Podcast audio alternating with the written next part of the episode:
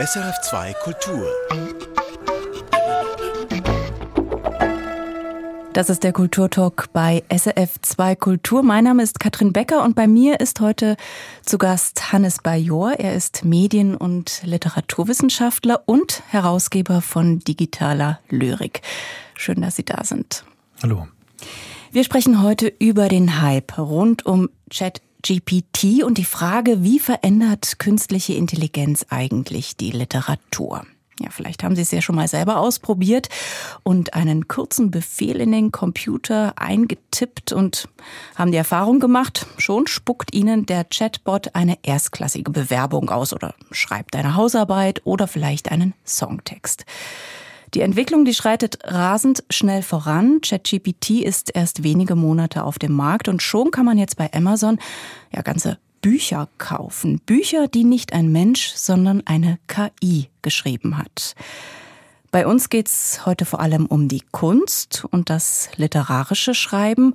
Und auch hier ist bereits vieles möglich und manch einer fragt sich, ja was, wenn uns die digitale Schöpfung irgendwann überflüssig macht? Wer braucht eigentlich noch Schriftsteller, Journalisten und Autoren, wenn auch die künstliche Intelligenz das kann?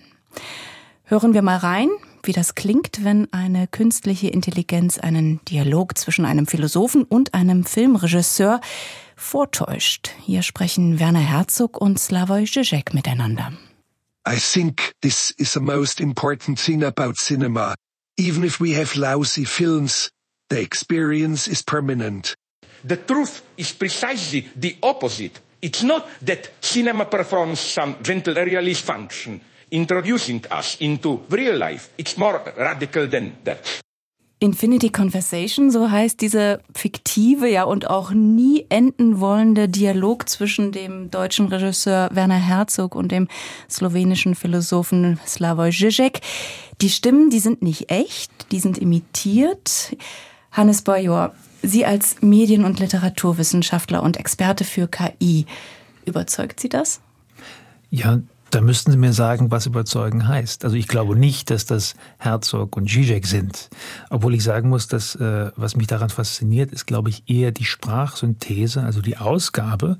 Diese KI ist erstaunlich gut darin, den Tonfall, diesen schweren deutschen Akzent von Herzog und das Lispeln von, von Zizek nachzumachen. Der Text selbst ist, glaube ich, relativ egal. Da kann man auch ganz gut sehen, was es ist, was, wenn Sie von Überzeugen sprechen, was uns überzeugt daran äh, zu glauben, dass es irgendwie was mit Herzog zu tun hat. Ich glaube, in diesem Fall ist es vor allem äh, die Stimme. Mhm. Und die Stimme ist etwas, was uns, glaube ich, eher dazu verleitet, das an eine bestimmte Identität zu heften als der Text selbst. Sie sprechen jetzt die Stimme an. Ja, bei dem Inhalt, da fand ich ganz interessant, dass Slava Žižek selbst sagt, ihm gefällt das Ganze nicht. Also ihm fehlen seine, Zitat, inkorrekten Vulgaritäten. Mhm. Hat er eine Angst, dass er vielleicht irgendwann ja überflüssig werden könnte? Die Frage des Überflüssigmachens kommt immer sehr schnell auf. Ich würde immer versuchen, noch einen Schritt zurückzutreten, bevor man wirklich von Ersetzen spricht, von überflüssig machen und erstmal zu schauen, welche Zusammenarbeiten sich da ergeben. Es gibt ja eine ganze, ein ganzes Spektrum von Verhältnissen, das man da einnehmen kann. Also eine Assistenzfunktion wäre eins, auch vielleicht auch so eine Art Kooperation, zusammenschreiben, zusammenproduzieren, bevor man überhaupt über, über Ersetzen sprechen muss. Also da ist noch ein ganzes Spektrum davor. Dieses Ersetzen ist ja auch etwas, was äh, viele Autorinnen und Autoren und viele Schriftsteller umtreibt. Zum Beispiel der australische Sänger Nick Cave, dem ist es passiert, dass ein Fan ihm sozusagen anhand dieser KI einen Songtext vorgelegt hat. Und auch der Berliner Kolumnist Harald Martenstein, der musste sich neulich eine Kolumne gefallen lassen, die die KI sozusagen für ihn geschrieben hat. Und was ich ganz interessant finde, es sind nicht die Autoren und Schriftsteller, Schriftstellerinnen selbst, die damit rumexperimentieren, sondern es sind andere. Ja, das stimmt. Das ist, das ist im Augenblick noch so, obwohl ich glaube inzwischen, ähm, also je älter diese Technik wird, desto mehr Leute gibt es, die damit auch sich ausprobieren. Es gab, glaube ich, vor zwei Jahren dieses Experiment von Daniel Kehlmann, der mit einer damals noch relativ primitiven Text-KI rumgespielt hat und er kam zum Ergebnis, naja, mm, im Grunde ist das nichts, weil sie kann ja im Grunde nicht so erzählen wie ich. Und das finde ich immer interessant, was man da, was man da lernen kann, eigentlich über das Kunstverständnis derjenigen, die sich damit auseinandersetzen. Denn bei Kehlmann wäre es so, die KI ist für ihn erst dann wirklich sinnvoll einzusetzen, wenn sie im Grunde genau dasselbe macht wie er. Und äh, das, das ist im Grunde schon eine Vorwegnahme dieses Ersetzungsgedankens, statt sich vielleicht zu fragen, naja, was kann man mit Neues machen? Was kann man vielleicht zusammen damit machen, zusammen schaffen, statt direkt vorzugeben, wie im Grunde der Output aussehen soll, der da rauskommt. Und im Fall von Nick Cave, das fand ich auch so hübsch, der, äh, er sagt dann, im Grunde ist das, ähm, ich habe jetzt nicht mehr ganz im Kopf, wie die Formulierung war, aber es ist unmenschlich. Ja. Äh, es würde nicht so seinen Weltschmerz ähm, ja, genau. treffen. äh, er, er, selbst, also seine Texte kämen ja so aus diesem inneren Leiden mhm. heraus. Aber ich fand das irgendwie gar nicht so, so schlecht. I'm the sinner, I'm the saint, I'm the darkness, I'm the light, heißt es da mhm. in diesem KI-produzierten Text. Und wie kann das denn, wie funktioniert das überhaupt? Erklären Sie mir, wie, wie funktioniert das, dass das dann doch letztlich so wie Nick Cave klingt. Also für uns, mal ganz abgesehen davon, dass der Künstler selbst damit nicht so zufrieden ist. Ja. Also ich glaube, man muss sich das äh, im Grunde so vorstellen wie die Text, die, die Eingabevervollständigung im Handy. Es sagt das nächste Wort voraus auf Grundlage des vorhergehenden und es hat das gelernt, indem es einfach sehr, sehr viel Text gefüttert bekommen hat. Also das ganze Modell von ChatGPT und anderen Text-KIs ist ein statistisches Modell. Es lernt, indem es sehr viele Beispiele sieht und kann dann Ähnliches ausgeben. Das ist im Grunde alles. Komplex sind die Systeme nicht, sie sind einfach sehr, sehr groß. Und deshalb gab es jetzt diesen Sprung in der Qualität in den letzten Jahren, weil man sie skaliert hat, weil sie immer größer wurden, immer mehr Daten zum Training bekommen haben und natürlich, weil sich auch Rechenleistung verbessert hat. Aber das Prinzip ist eigentlich sehr simpel. Also die geben im Grunde genommen das wieder, womit sie gefüttert werden. Ja, aber statistisch. Ne? Also es mhm. gibt es gibt keine äh, Originalzitate aus den Trainingsdaten, sondern das Modell lernt, wie ein Satz aussieht. Es lernt, wie ein gewisser Stil aussieht. Es lernt wahrscheinlich auch, wie ein äh, inhaltlicher Zusammenhang in einem Absatz aussieht. Aber es lernt eben nie exakt den Absatz oder exakt den Satz, den es gefüttert bekommen hat, sondern man könnte sagen, die Gestalt dieser Sachen. Also das, wie etwas ungefähr aussieht. Und das macht sie so unvorhersehbar, aber auch so produktiv. Also aber im Grunde genommen ist das die wahrscheinlichste Zufälligkeit. Genau, ja. Und dann genau kann man noch an dem Regler stellen der Zufälligkeit und manchmal wird es erstaunlicher oder, oder unvorhersehbarer und manchmal eben wirklich das, was äh, jetzt am allerwahrscheinlichsten als nächstes kommen würde. Und woher kommen diese Datensätze? Also ich habe vorhin äh, das Wort füttern benutzt. Mhm. Also wessen Sprache wird hier eigentlich verwendet? Ja, das ist eine sehr gute Frage. Das ist nämlich in vielen Fällen gar nicht mal äh, so klar, weil das äh, Privatunternehmen sind, die diese Modelle bauen. In den meisten Fällen ist es im Grunde so viel Sprache wie möglich. Und das heißt, äh, es wird ganz oft auf Internetdaten zurückgegriffen. Es gibt ein sogenanntes Corpus, äh, das heißt Common Crawl. Da sind drin im Grunde die ganze Wikipedia. Ganz viele Webseiten, Foren, ich glaube Reddit zum Beispiel ist auch da ein, ein Begriff und so weiter. Das heißt, man, man versucht erstmal zum Training und äh, um dem Modell sozusagen erstmal Deutsch oder Englisch beizubringen, so viel Daten, so viel Text wie möglich reinzuspeisen. Das ist der erste Schritt. Und das ist im Grunde, was bei ja, solchen Modellen wie GPT-3, also dem Vorgänger von ChatGPT, gemacht wurde. Und dann kann man anfangen, die fein zu tun. Das heißt tatsächlich so, indem man zum Beispiel sagt, naja, sie sollen wie eine bestimmte Stimme klingen. Also sie können ChatGPT zum Beispiel ihre E-Mails geben, ja, mhm. oder ihre, ihr Geschriebenes. Und dann wird es eher so klingen wie sie. Okay, also wenn ich mir jetzt überlege, ich hätte gerne einen Text, der klingt nach Georg Büchner oder vielleicht ja. Sibylle Berg, mhm. dann sind meine Datengrundlage die Texte eben von diesen Autorinnen und Autoren. Ja, genau. Und mhm. das äh, wirft natürlich allerhand Fragen auf. Also einmal, wenn, wenn ich ähm, feintune auf Sibylle Berg, dann würde ich das wahrscheinlich irgendwie sagen, ja, oder man, man, man könnte es zumindest sagen, weil man weiß, wo es herkommt. Was man eben nicht mehr weiß, ist, was in diesem ersten Datensatz drin steckt. Ja, also der benutzt wird, um dem Modell überhaupt Sprache beizubringen. Das ist im Grunde unbekannt, weil es diese Firmen nicht herausgeben. Müssen da die Texte zukünftig markiert werden? Was mhm. ist eigentlich noch aus Menschenhand und was hat die KI geschaffen? Ja. Ich glaube, in der Kunst ist das wahrscheinlich nicht so ein großes Problem erstmal. Man kann sich alle möglichen Gedanken darüber machen. Problematisch wird es gerade bei den Texten, die außerhalb von Literatur liegen, nämlich Informationstexten, kleinen Formen, dem Bericht in der Zeitung, aber vielleicht auch sowas wie der Produktbeschreibung im Internet und so weiter. Da werden wir wahrscheinlich jetzt auch schon im, im nächsten Jahr, in den nächsten zwei Jahren zu einem Punkt kommen, wo wir nicht mehr wissen, ob ein solcher Text menschengeschrieben ist oder generiert.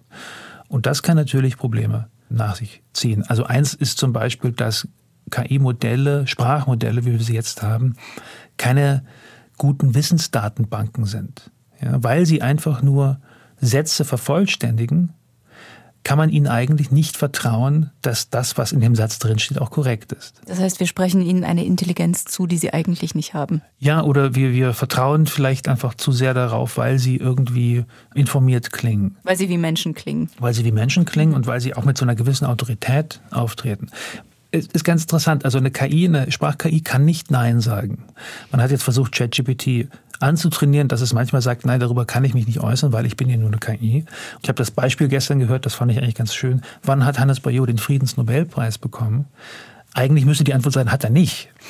Aber die KI ohne irgendwelche anderen äh, Einhegungen würde dann sich was ausdenken. Würde sagen 1992 oder so, weil es einfach keinen Unterschied zwischen wahr und falsch gibt, sondern immer nur einen zwischen wahrscheinlich und unwahrscheinlich. Und das ist eine Skala. Das wird einfach ein Problem. Natürlich sowas wie Propaganda, Fake News und so, das, das kennen wir alles. Aber ich glaube, es geht auch noch tiefer. Wenn man, wenn die äh, kleine Meldung in der Zeitung nicht mehr ordentlich überprüft wird von dem menschlichen Reakteur und man sich zu sehr darauf verlässt, dass die KI das schon irgendwie macht, dann sehe ich eine ganze Menge von Problemen auf uns zukommen. Ich möchte mal zu einem anderen Punkt kommen. Mittlerweile kann man ja ganze Bücher kaufen, die eine KI geschrieben hat. Also wenn man bei Amazon schaut, da gibt es 250 Titel, die eine KI verfasst hat. Möglicherweise sind das sogar mehr. Die alle erscheinen im Selbstverlag. Und was hier verlegt wird, das ist eher so Genre-Literatur, also Krimis, Ratgeber und Science Fiction. Warum boomt gerade dieser Bereich? Also zunächst, ich glaube, die Bücher, von denen Sie sprechen, sind nicht allein von einer KI geschrieben worden, sondern von einem Menschen mit Hilfe einer KI. Äh, das ist ein. Das vermischt man immer gerne. Ne? Ja, das ist ein großer Unterschied. Ähm, es gibt äh, inzwischen Software, die solche Technik wie ChatGPT benutzt, um Autoren und Autoren zu helfen, schnell Text zu schreiben. Und wie ich gerade sagte, also es ist diese, diese Durchschnittssprache, ähm, die die Modelle produzieren, was auch sowas äh, einschließt wie eben Genrekonventionen. Ja? Also ein, wie ein Krimi sich anhört, das hat das Modell besser gelernt, als zu sagen, meinetwegen, ja, was man, was man so als vielleicht nicht ganz korrekt als ernste Literatur bezeichnet, die eben weniger bestimmten Konventionen folgt. Assistiert geschrieben geht es dann schneller. Und heißt das, dass für die ernstzunehmendere Belletristik hängt die Messlatte einfach noch ein Stück weit höher? Möglicherweise. Also ich, ich finde es immer ein bisschen schwierig, diesen, diesen EU-Unterschied zu machen zwischen Ernst und Unterhaltung oder so. Aber ich glaube, es hat ein bisschen was damit zu tun, wie, wie vorhersehbar etwas ist. Vielleicht auch, was man erwartet von dieser Literatur. Ja? Also wenn man einen Krimi liest, dann möchte man eben einen, einen Fall, ein, ein Rätsel gelöst bekommen, äh, während es bei anderen Büchern nicht so ganz klar ist, worum, also worum es eigentlich geht und man sich vielleicht auf eine größere Breite von Erfahrung einstellen muss. Aber möglicherweise ist es auch eine Frage der Zeit, bis auch die, also ich bediene jetzt nochmal diesen mhm. Unterschied, die ernstzunehmende Belletristik ja auch von einer künstlichen Intelligenz geschrieben wird. Ja. Ich glaube, über einen bestimmten Punkt wird das wirklich einfach eine eher eine soziale als eine technische Frage. Ja? Also äh, ist es möglicherweise bald so, dass man stolz darauf ist, einen Text nicht mit KI geschrieben zu haben, ja, sozusagen garantiert menschgemacht. Als Prädikat. Als Prädikat, genau. Dann ist es vielleicht äh, so, dass sich die E-Literatur, die ernste Literatur, auf diese Position zurückzieht und sagt, na ja, wir sind sozusagen, wir machen die Manufaktumliteratur, wir machen das handgemacht und verlassen uns eben nicht auf KI. Ein schlagendes Argument für diese KI-Texte ist ja, dass sie unglaublich preisgünstig sind. Mhm. Ähm, also da sitzt nicht jemand ein Jahr lang und schreibt ein Krimi, jemand, der genau mit dieser ja doch sehr preisgünstigen Produktionsweise liebäugelt und auch spielt. Das ist der Wiener Autor Jörg Pieringer. Er lässt im Grunde genommen den Computer seine Gedichte schreiben. Das kostet ihn lediglich ein paar Euros. Was dabei herausgekommen ist, das bringt er unter dem Titel Günstige Intelligenz. Also er spielt hier mit der künstlichen und günstigen Intelligenz. Das bringt er in Buchform heraus. Hannes Bayor, Sie kennen Jörg Pieringers Texte gut. Wie macht er das? Also in dem Fall hat er sich wirklich den Zugang zu GPT-3 erworben. Ich glaube tatsächlich 3,95 Euro oder so hat das gekostet für ihn. Nur. Äh, genau. und hat damit rumgespielt und hat eigentlich wie in einer Testreihe ausprobiert, welche Form von Text man damit herstellen kann. Und das ist teilweise sehr lustig. Teilweise glaube ich aber auch immer rauszulesen, dass er davon nicht besonders beeindruckt ist. Und dazu muss man vielleicht auch wissen, dass er schon seit, glaube 20 Jahren äh, Literatur mit Computern macht und vor allem früher eben mit mal, handgeschriebenen Programmen, die anders funktionieren als diese KI, ne, wo man sagen kann, ganz genau sagen kann, welches Wort wann gesetzt werden soll, weil es im Grunde eine ganz komplexe Regel ist. Während jetzt bei den KIs es eben eine statistische Wahrscheinlichkeit ist und man eigentlich nicht mehr so genau voraussagen kann, wann, was und warum überhaupt geschrieben wird. Und wie das klingt, das hören wir uns jetzt an. Das Gedicht heißt Wortkremser. Wortkremser. Wann zählt man Sieger? Falsche Frage. Wird getanzt, wenn es schneit? Ihr seid alle Narren. Schon gut? Ich gehe ja schon. Hier läuft mir ein Schäferhund hinterher. Denkste, was ich nicht lass, selbst wenn er mir hinterher rennt. Vergesst es, Freunde. Auf dem Weg zum Regenbogen mit Glück. Müßig hier mehr Benzin zu verschwenden. Sitzen ja schon bei der Polizei. Schon gut, ich gehe ja schon. Hier läuft mir ein Schäferhund hinterher. Denkste, was ich nicht lass.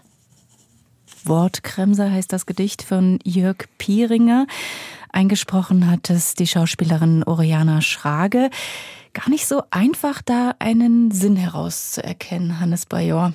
Ja, allerdings würde ich sagen, das liegt eher am Genre der Lyrik als an diesem Text selbst. Ne? Wenn Sie jetzt nicht wüssten, wo der herkommt, würden Sie vermuten, dass das eine KI geschrieben hat? Vielleicht nicht unbedingt.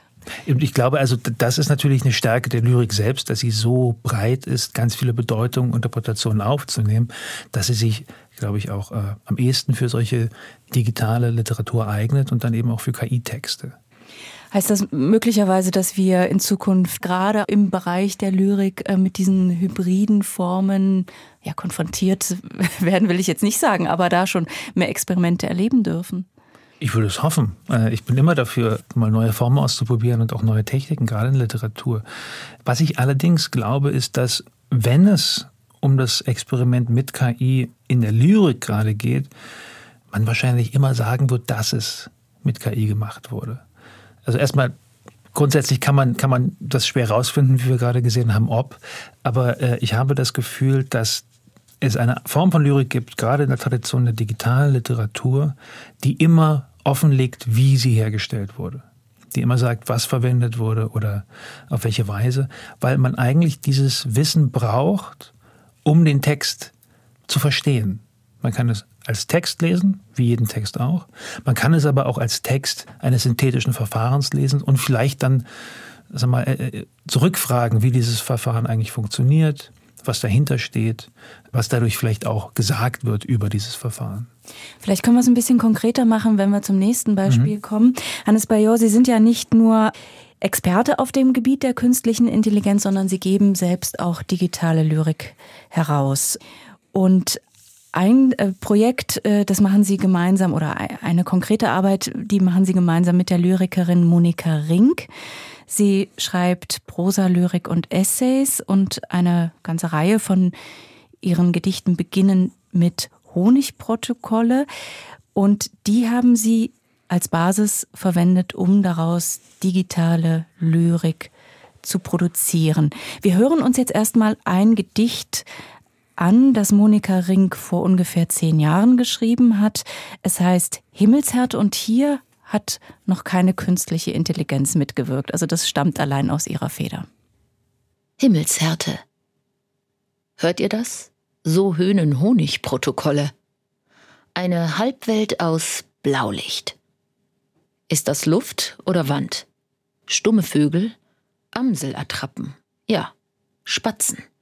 In Kunstharz und härter gebannt, in durchsichtige Würfel gegossen. Fast wollte man heulen. Oder an Vogelstadt zwitschern und hüpfen. Doch noch liegt auf dir ein schwerer Schlaf. Und nur dein Traum weiß von den anderen. Das war das Gedicht Himmelshärte von Monika Rink. Ja, und jetzt ein neueres, eines, das eine hybride Form hat. Und dieses Gedicht heißt des Bodenuhren Herausentbands. Des Bodenuhren Herausentbands. Hört ihr das? So höhnen Honigprotokolle. Semanticize. Schwere Primatova. Es ist sicher bald ein Gramsfürpter Prakts. Tun? So keine großen Einisisters? Es ist die Verkraft, ein Maschine.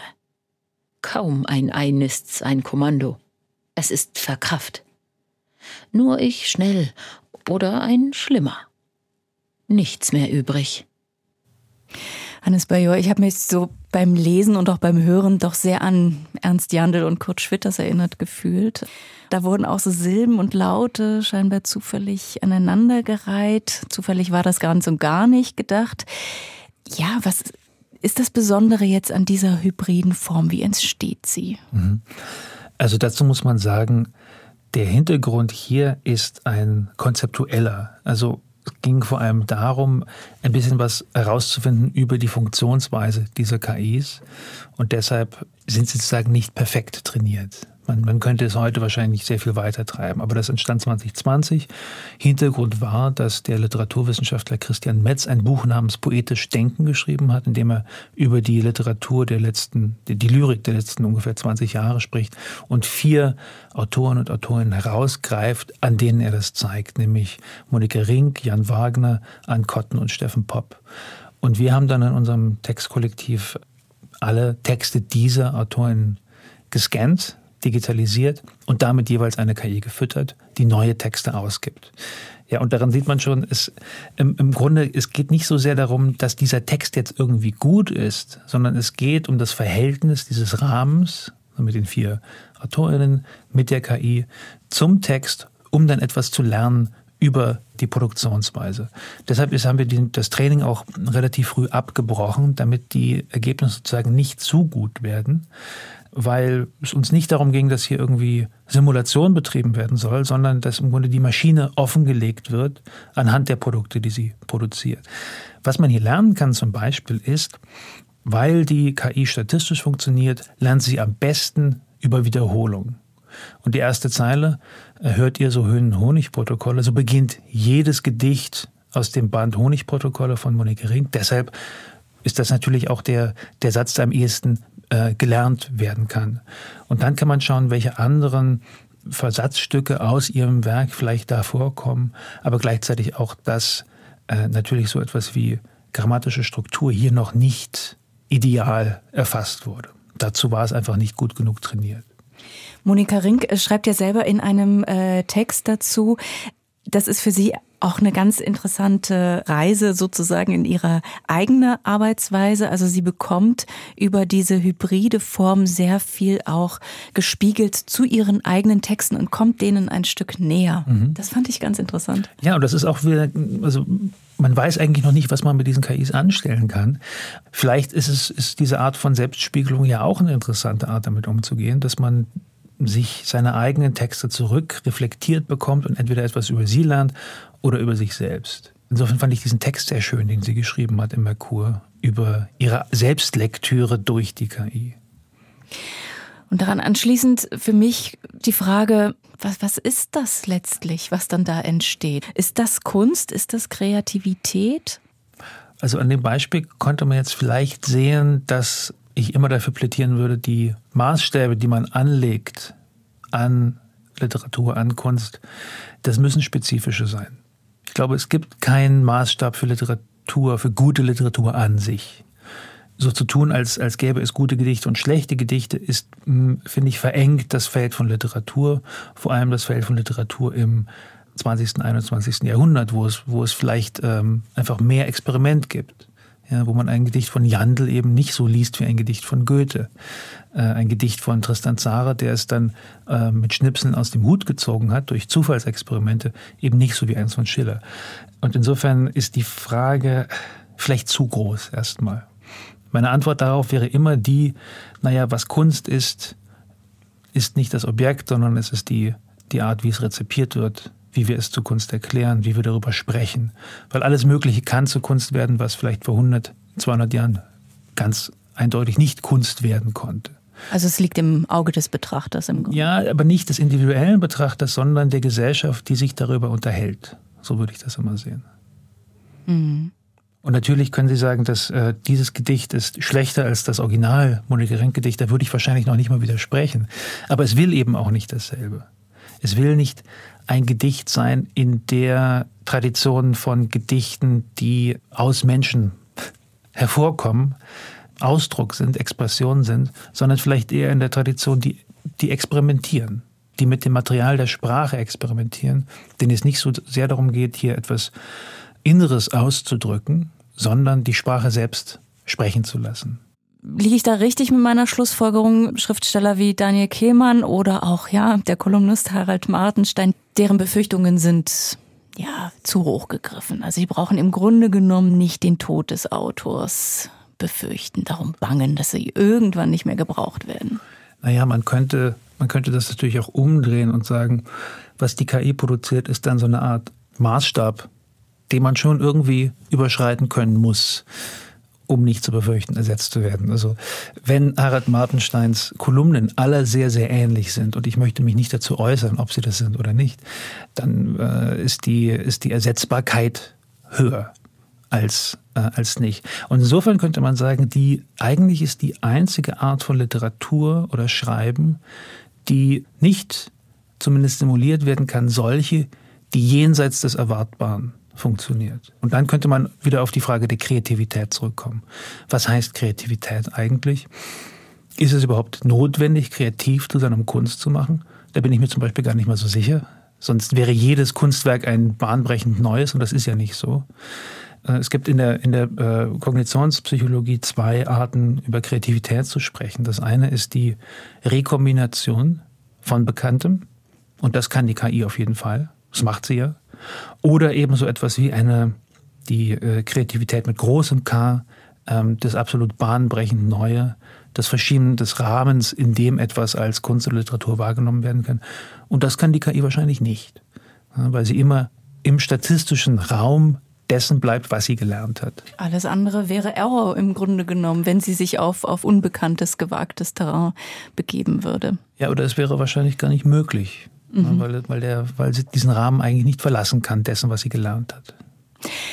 Vielen Dank, Hannes Bajor, dass Sie bei uns waren. Danke für diesen Einblick und diese interessante Exkursion in die Welt der digitalen Lyrik.